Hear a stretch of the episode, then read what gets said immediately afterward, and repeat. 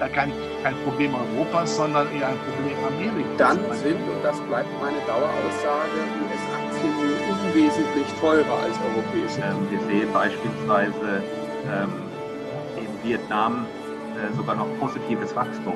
Insbesondere an die Wahlen in den USA, die natürlich auch für die eine oder andere Überraschung. Das ist ja nach wie vor von Banken. Wir selber investieren nicht direkt in Unternehmen. Wir sind kein Private Equity Investor,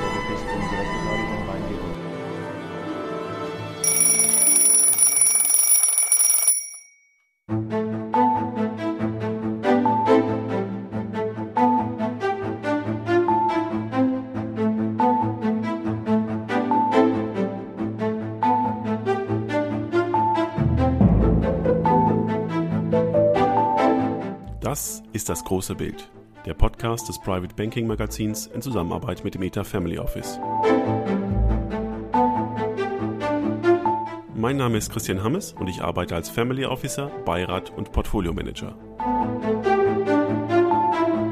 Wenn Sie als Privatanleger, Stiftung, Family Office oder Institution Ihr Vermögen verwalten lassen oder es selbst tun, wenn Sie solche Anleger als Beirat, Finanzausschussmitglied oder auch als Steuerberater oder Rechtsanwalt begleiten, wenn Sie selbst Vermögensverwalter sind oder wenn Sie einfach nur gerne guten Köpfen zuhören, dann machen wir diesen Podcast für Sie.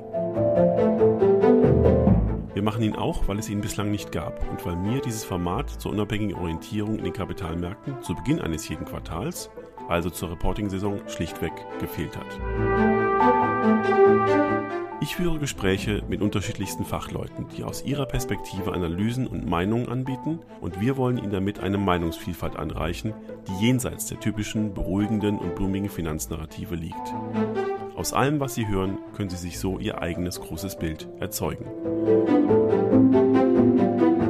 Solche Gespräche gehören zu den Hausaufgaben meiner Berufspraxis. Und da ich damals meine Hausaufgaben auch hin und wieder abschreiben durfte, dafür nochmals herzlichen Dank, lasse ich Sie zuhören, wie ich meine erledige.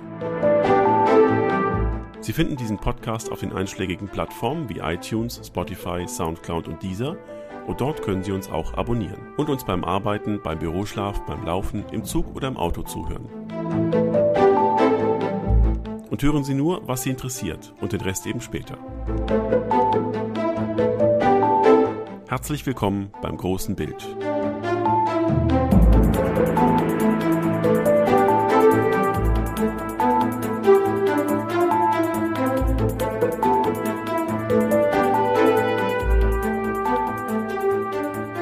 Herzlich willkommen in der sechsten Staffel des großen Bildes und herzlich willkommen in meinem Prolog.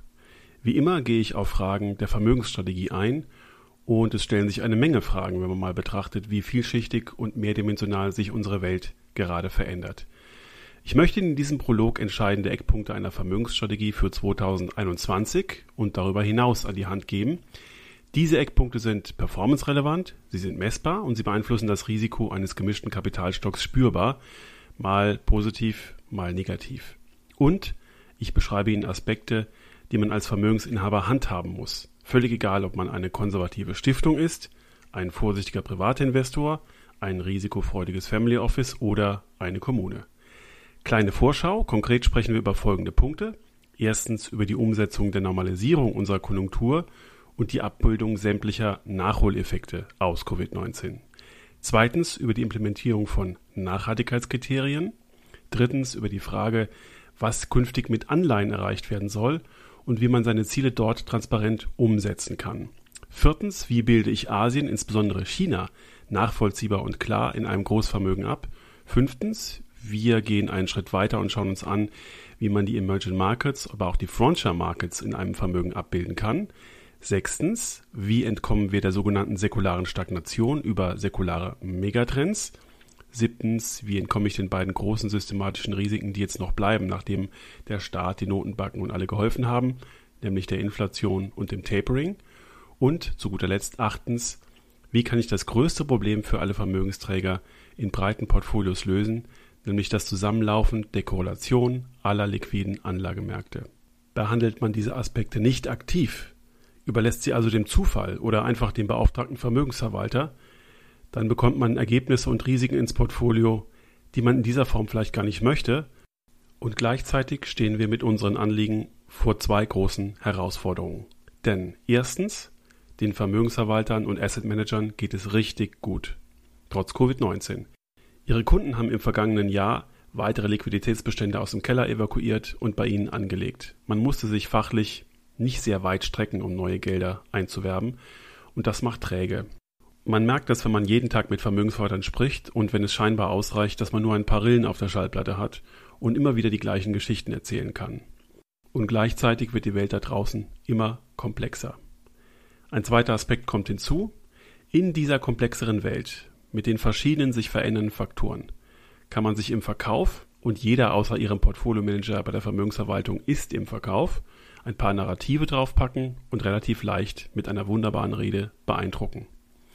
Wenn man einfach ein paar Schlüsselworte an der Geschichte packt und bedeutungsschwanger schaut und etwas erzählt von Notenbanken, Überschuldung, Wirtschaftsförderung, Steuersenkung, Nachhaltigkeit, China, Megatrends, Digitalisierung, Technologisierung, Amazonisierung, Inflation, Reflation und so weiter, Niedrigzinsumfeld, dann klingt das alles total wichtig und in den richtigen Kontext gepackt irgendwie auch extrem glaubwürdig. Gut erzählt ist noch lange nicht gut gemacht. Im Gegenteil. Und solange man die Umsetzung und die Handhabung solcher Schlüsselbegriffe nicht über einen klaren Investmentprozess darstellen kann und sie als Investor nicht nachvollziehen und nachmessen kann, bleiben sie eben nur Worte, deren Umsetzung diffus im dunklen Maschinenraum stattfinden oder eben auch nicht. Und genau das habe ich 2020 vielfach erlebt, obwohl die Performance für die allermeisten im letzten Jahr überraschend glimpflich oder überraschend positiv ausgelaufen ist.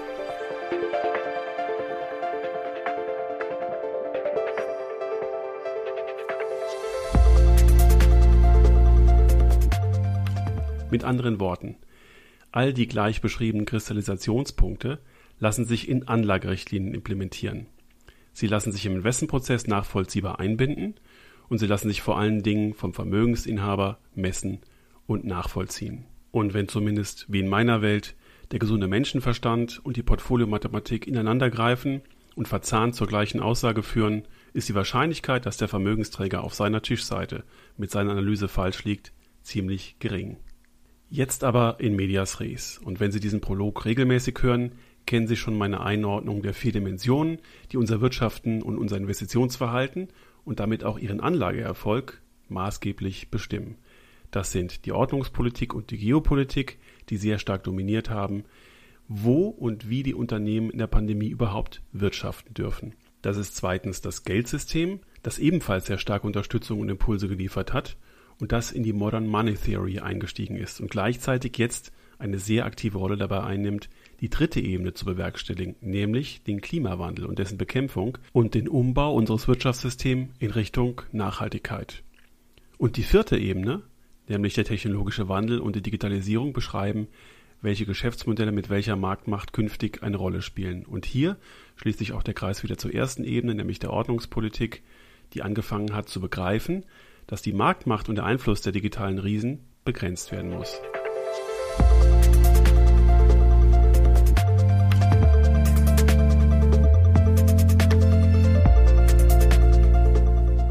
Als Family Officer habe ich das Glück, auf ein relativ breites Meinungsspektrum zurückgreifen zu dürfen und das war zum Jahresanfang besonders nahrhaft.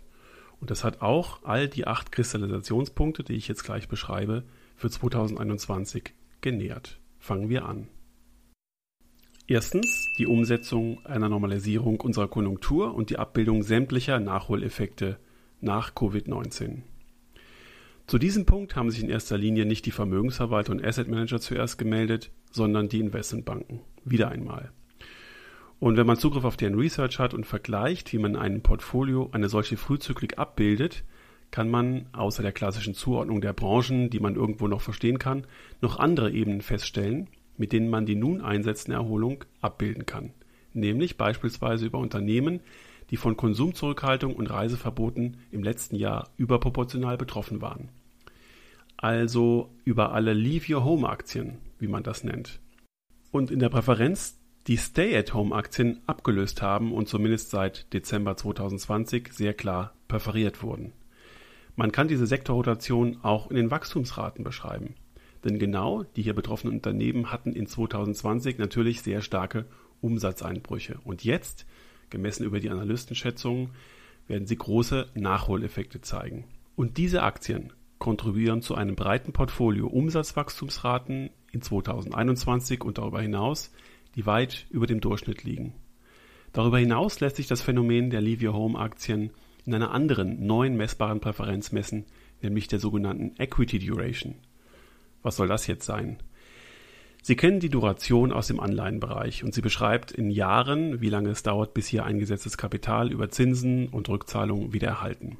Exakt das gleiche Prinzip gilt bei der Equity Duration. Ich habe diese Kennzahl in meinem Reporting-System implementiert und habe das jetzt in der ersten Reporting-Welle für 2021 gemessen und kann sehen, wer dem Sinn nach Leave Your Home Aktien in ein Portfolio einbaut, verkürzt seine Equity Duration deutlich. Und nachdem in 2020 alle durch die Krise hindurchgeschaut haben und die prognostizierten Gewinne vieler Technologieaktien in weiter Ferne lagen, und das war auch vollkommen in Ordnung, das wollte man so, freut man sich jetzt über Unternehmen, die schon sehr früh das eingesetzte Kapital zurückzahlen. Willkommen zurück in der Value-Welt. Willkommen zurück Dividende. Liebe Vermögensträger, das ist ein taktischer Aspekt, aber besprechen Sie ihn, er hat eine enorme Hebelwirkung auf Ihr Portfolio. Zweitens die gezielte Implementierung von Nachhaltigkeit. Nachhaltigkeit ist ein Schlagwort und Nachhaltigkeit wird bei vielen Asset Managern und Vermögensverwaltern schon extrem seriös verfolgt und umgesetzt. Oft bekommt man einen vorgefertigten Kriterienkatalog und Nachhaltigkeitsfilter angeboten. Das ist ein erster guter Schritt. Im zweiten Schritt kann sich der Investor darüber Gedanken machen, was ihn außer Mülltrennung und Arbeitnehmerrechten noch wichtig ist. Leider gibt es keinen netten oder besonders lieben oder guten Kapitalismus. Man kann ihn aber durch Nachhaltigkeitskriterien transparenter machen. Und genau hier liegt die Hebelwirkung für alle Investoren. Denn das letzte Jahr hat ja gezeigt, dass Unternehmen, die sich über eine hohe Nachhaltigkeit transparent machen und auf dem Weg zu einem nachhaltigen Wirtschaften gemacht haben, deutlich bevorzugt werden und schlichtweg am Kapitalmarkt teurer gehandelt werden dürfen. Und deswegen ist die Entscheidung, ob ein Portfolio nachhaltig ist, ob man sich einem vorgefertigten Nachhaltigkeitsfilter eines Anbieters unterwirft oder ob man in der letzten Ausprägung ganz konkrete Ausschlusskriterien und Ziele für seine Nachhaltigkeit definiert, nichts, was man dem Zufall überlassen sollte. In meiner Beratungspraxis sind in den allermeisten Fällen schon Fahrpläne formuliert, bis wann die Anlagerichtlinien, die mit den Vermögensverwaltern besprochen werden, Nachhaltigkeitskriterien formulieren, die individueller Natur sind und die über das hinausgehen, was die klassischen Filter schon beschreiben. Drittens. Die Frage, was soll mit Anleihen überhaupt noch erreicht werden und wie kann man seine Ziele hier transparent umsetzen. Mein größter Reibungspunkt mit Vermögensverwaltern ist die Sinnhaftigkeit von aktiven und passiven Investmentfonds in einer komplexen Vermögensverwaltung. Wer hier regelmäßig zuhört, weiß das. Gleich gehen wir noch darauf ein, wie das über das Thema Asien hereinbricht, aber mit Blick auf Anleihen möchte ich Folgendes kritisch feststellen. Es hat sich als schlechte Sitte etabliert, dass ein Anleihenportfolio über die direkt investierten Anleihen brav und harmlos und risikoarm daherkommt und der Portfoliomanager dann über aktive und passive Investmentfonds jene Risiken in das Portfolio donnert, die man lieber nicht in der Ratingstruktur, in der Liquidität oder besser Illiquidität und über die Volatilität mit dem Kunden besprechen möchte. Diese Zahlen sieht man dann schlichtweg nicht. Hier hofft der Vermögensverwalter schlichtweg, dass die meist enger mit dem Aktienmarkt korrelierten, risikoreicheren Anleihefonds einer Besprechung entgehen oder dass sie mit dem steigenden Aktienmarkt auch gar keiner Besprechung bedürfen, weil sie gut laufen. Aus meiner Sicht ist das dann fahrlässig, wenn der Vermögensverwalter nicht über die gerade genannten Datenpunkte sprechen will oder kann. Und wenn die Sache schiefgegangen ist, wie im letzten Jahr, verweist er verschämt darauf, dass die Fondsmanager nicht das geleistet haben, was man von ihnen erwartet hat. Aber natürlich wusste der Portfolio-Manager, dass die Fonds, die er eingesetzt hat, die ein höheres Risiko tragen und damit stärker mit dem Aktienmarkt korrelieren, bei fallenden Aktienmärkten mitleiden werden. Er ist ja nicht blind. Deswegen mag ich diese Aufgabenverteilung, die mich sehr an die 90er Jahre erinnert, in einem Anleihenportfolio gar nicht. Und man sollte sich in seinen Anlagerichtlinien, insbesondere jetzt, da Anleihen das Risiko, das sie abbilden, nicht mehr durch Rendite vergüten, fragen, in welchem Ausmaß man solche Überraschungseier im eigenen Großvermögen haben möchte. Viertens. Wie bilde ich Asien und insbesondere China sauber und nachvollziehbar in einem Großvermögen ab? Wer auf China und Asien als Anlageraum verzichtet, verzichtet künftig auch auf jenen Raum, der der säkularen Stagnation noch nicht ausgeliefert ist. Während die westliche Hemisphäre durchschnittlich ab 2024 etwa 2% jährlich wächst, wird Asien etwa doppelt so stark wachsen, angeführt von China mit Wachstumsraten um die 5%. Das gilt für die Volkswirtschaft. Aus China kommt etwa die Hälfte aller globalen neuen Patente. und China wird die USA als stärkste Wirtschaftsmacht Mitte dieser Dekade ablösen. Trotzdem wird China noch als Emerging Market klassifiziert und das ist natürlich ein kleiner westlicher Trotz, der uns hier aber nicht weiter stören muss. Wie kann man nun vorgehen, um China in geeigneter Weise abzubilden? Naja, die einen sagen, durch die hohen Umsatzanteile der amerikanischen und europäischen Unternehmen ist China ja schon transparent und sauber abgedeckt. Da ich genau diese Umsatzanteile über Ether Analytics bei mir nachmesse, stelle ich immer wieder fest, dass diese Daten, die mir die Vermögensverwalter zu den Umsatzverteilungen global geben und vor allen Dingen verteilt auf China, schlichtweg falsch und natürlich viel zu hoch sind.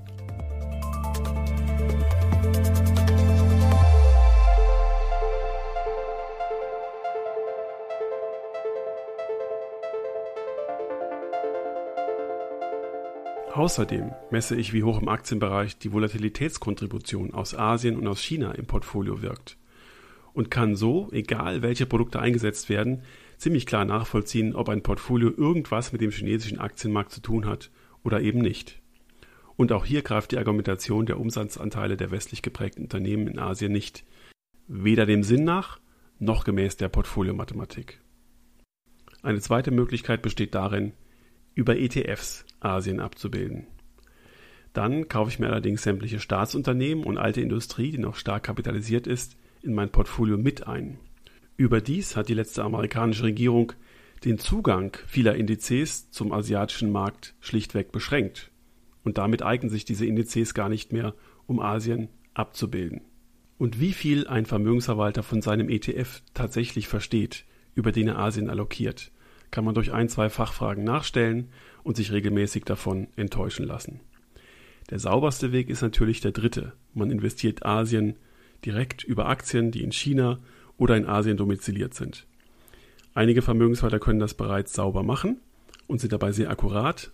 Andere haben diesen Zugang noch nicht und bedienen sich aktiver Investmentfonds und lassen sie, liebe Vermögensträger, dann eben höhere Gebühren zahlen. Das ist aber dann ein guter Umsetzungsweg, wenn der Portfolio-Manager sich in dem Fonds wirklich gut auskennt und auch das lässt sich relativ leicht prüfen.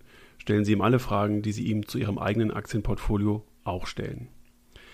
Aus meiner Sicht ist ganz entscheidend, ob und wie Asien und China in einem liquiden Vermögen abgebildet werden soll. Lieber Vermögensverwalter, Narrative, ich kenne sie mittlerweile alle, reichen hier nicht und liebe Vermögensinhaber, überlassen Sie diese Umsetzungsfrage nicht dem Vermögensverwalter, treffen Sie bewusst eine Entscheidung unter Einbeziehung Ihrer Vermögensverwalter. Fünftens. Wir gehen einen Schritt weiter. Wie bilden wir die Emerging Markets, aber auch die sogenannten Frontier Markets ab? Nun, es hat sich herausgestellt, dass die besonders armen Länder, die wir hier als Frontier Markets bezeichnen, unter Covid-19 besonders gelitten haben. Wenn man der Weltbank, der UNO und dem Internationalen Währungsfonds glauben darf, wird hier je nach Region aber in den nächsten 15 Jahren das Bevölkerungs- und das Wohlstandswachstum stattfinden. Das ist genau das, was der westlichen Hemisphäre abgehen wird. Und auch hier kann man sich bewusst, wenn auch unter Inkaufnahme einer großen Intransparenz, engagieren. Und ich empfehle Ihnen hierüber mit Ihren Vermögensverwaltern und Asset Managern zu sprechen. In vielen Teilmärkten geht es nur über ETFs und die sind zu allem Übel noch synthetisch. In manchen Fällen gibt es aktive Investmentfonds, die es vermeiden, den in den Frontier-Indizes üblichen hohen Energie- und Bankenanteil überzugewichten – in anderen Fällen gelingt es schon, über eine Konzentration auf digitale Entwicklung zu investieren. Also, vielleicht ist dieses Thema für einige Investoren noch viel zu früh. Ich rate aber dennoch schon mal, sich warm zu laufen, denn das, was uns momentan an China gefällt, wird uns übermorgen dort auch ansprechen. Sechstens. Wie entkommen wir der säkularen Stagnation, die nach all den Nachholeffekten aus Covid-19 einsetzen wird? Und welche säkularen Megatrends eignen sich dafür, um ihr zu entgehen? Naja, wie im vorigen Punkt ausgeführt, der säkularen Stagnation entkomme ich einerseits, indem ich mich in Asien oder den Emerging Markets engagiere. Oder ich investiere ganz bewusst in säkulare Wachstumstrends, die durch beispielsweise plattformökonomisch aufgestellte Unternehmen abgebildet werden. Und hier lässt sich feststellen, dass diese Unternehmen in Europa leider sehr selten anzutreffen sind. Dieses Phänomen diskutiere ich im Marktgespräch Europa mit Dr. Achim Backhaus von der LGT sehr ausführlich. Hören Sie mal rein. Also muss ich mich im ersten Schritt als Vermögensträger zunächst intensiv damit auseinandersetzen, welche säkularen Trends eigentlich in meinem Portfolio abgebildet werden sollen. Welche Trends es hier gibt, habe ich in meinem letzten Prolog bereits ausführlich dargestellt. An dieser Systematik hat sich nichts geändert und es lohnt sich bei jedem Reporting mal genauer hinzuschauen, welche Trends welches Gewicht im Portfolio haben und auch zu entscheiden, welche Trends neu hinzukommen sollten. Auch hier gilt, überlassen Sie das nicht dem Zufall. Siebtens. Inflation und Tapering. Es bleiben bei aller Euphorie und Unterstützung der Wirtschaft und der Kapitalmärkte mit Notenbankgeld und Steuererleichterung zwei große Risiken. Das erste ist eine plötzlich auftretende Inflation. Das haben wir hier schon öfter beschrieben. Die Inflation wird bei einem sprunghaften Anstieg sämtliche Bewertungsarten für unsere investierbaren Anlagegüter verändern und ist deswegen eine Bedrohung. Jeder Vermögensverwalter darf gefragt werden, wie er sich auf diese vorbereitet. Die Antwort Ich sehe keine reicht nicht aus. Zweitens, und das hat Robert Halver im Marktteil dieser Staffel beim Einstieg ins Marktgeschehen sehr ausführlich skizziert, vollbringen die Notenbanken gerade mit einem Eingriff in die Anleihemärkte mit Rekordsummen das Kunststück, dass sie den vom billigen Geld abhängigen Markt wie einen Drogensüchtigen behandelt und ihn glauben lassen, das ginge immer so weiter. Und genauso verhält sich der Markt auch. Sollten wir endgültig und einvernehmlich in die Modern Monetary Theory eingestiegen sein, dann ist das vielleicht auch so, und falls nicht, werden die Notenbanken irgendwann diese Anleihenkäufe reduzieren. Das nennt man Tapering. Und wir haben 2018 schon gesehen, zu welch einem Rückschlag das für alle Bewertungen an den Risikomärkten führen kann. Und auch hier sollte jeder Vermögensverwalter Stellung beziehen, wie er damit umgehen würde. Und der Vermögensträger sollte sich einerseits mit den beiden Systemrisiken gründlich auseinandersetzen und überprüfen, inwieweit er seine Abhängigkeit vor dem Eintritt dieser Risiken handhaben kann. Und ich weiß aus eigener Erfahrung, dass das zu diskutieren in manchem Beirat kompliziert sein kann, aber es lohnt sich. Und es hindert den Beirat daran, die Augen vor diesen beiden Risiken zu verschließen. Achtens und letztens. Wie optimiere ich das Korrelationsgefüge? Wir haben in breit aufgestellten Portfolios seit Jahren das Problem, das nachweisbar durch Covid-19 verschärft wurde. Die Korrelation sämtlicher Anlageklassen läuft zusammen und kapriziert sich letztlich auf die Korrelation zum Aktienmarkt und damit zum S&P 500 und damit zu den großen fünf Technologiewerten, die im S&P 500 die Hälfte der Kapitalisierung ausmachen. Apple, Amazon, Microsoft, Alphabet und Facebook. Das Korrelationsgefüge eines konservativen Vermögens von diesen fünf Werten und damit vom S&P 500 und damit vom Aktienmarkt unabhängig zu machen, ist enorm herausfordernd. In meinen Beiratssitzungen zeige ich manchmal die Differenz zweier Korrelationszeiträume, um aufzuzeigen, wie stark die Korrelation zu allen anderen Anlageklassen zum S&P 500 zusammengelaufen ist. Und es gibt nur zwei Anlageformen, die sich dem entziehen. Das ist einerseits der US-Dollar und andererseits, langfristig betrachtet, das Gold. Und alle anderen Ausflüchte, insbesondere wie bereits erwähnt im Anleihenbereich und insbesondere über lustige Investmentfonds mit Sonderrisiken, verstärken die Korrelation zum Aktienmarkt weiter. Eine Familie, ein Beirat, ein Anlageausschuss und ein institutioneller Investor muss diese Frage diskutieren und überlegen, wie er mit seinem aktuellen Instrumentarium diese zusammenlaufende Korrelation handhabt. Ich habe im Rahmen aller Marktgespräche dieser sechsten Staffel mit den Portfolio-Managern genau diese Frage erörtert. Also mit Dr. Achim Backhaus von der LGT, mit Dr. Christian Funke von Source for Alpha und mit Achim Siller von PICT. Wir haben erörtert, wie man vor dem Hintergrund die strategische Asset Allocation sinnvoll modernisieren kann und freuen sich auf sehr, sehr unterschiedliche Antworten und Ansätze. Es muss darauf rauslaufen, sich hier mehrere Werkzeuge bereitzulegen.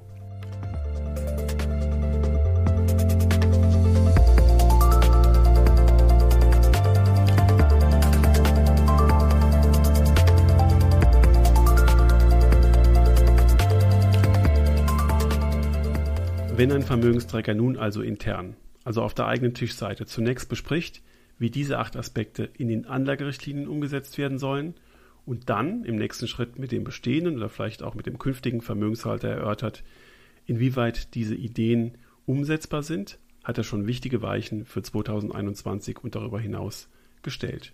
Und dabei wünsche ich viel Erfolg. Ich wünsche Ihnen, meine Damen und Herren, nun viel Freude bei meinen Gesprächen mit Robert Halver von der Baderbank zum allgemeinen Marktgeschehen, mit Dr. Christian Funke von Source for Alpha zu den USA, mit Achim Siller von PICT zu Asien, mit Dr. Achim Backhaus von der LGT zu Europa und zum Aufbau der strategischen Asset Allocation als Schwerpunkt und im Praxisgespräch mit Chen Xiao Liu von Silreal über den Weg eines deutschen Unternehmers in den chinesischen Gesundheitsmarkt. Ich hoffe, Ihnen machen diese Gespräche Spaß. Ich hoffe, Sie hören das ein oder andere Neue. Bleiben Sie gesund, kommen Sie gut durch das neue Jahr 2021. Mein Name ist Christian Hammes. Machen Sie es gut und machen Sie was Gutes.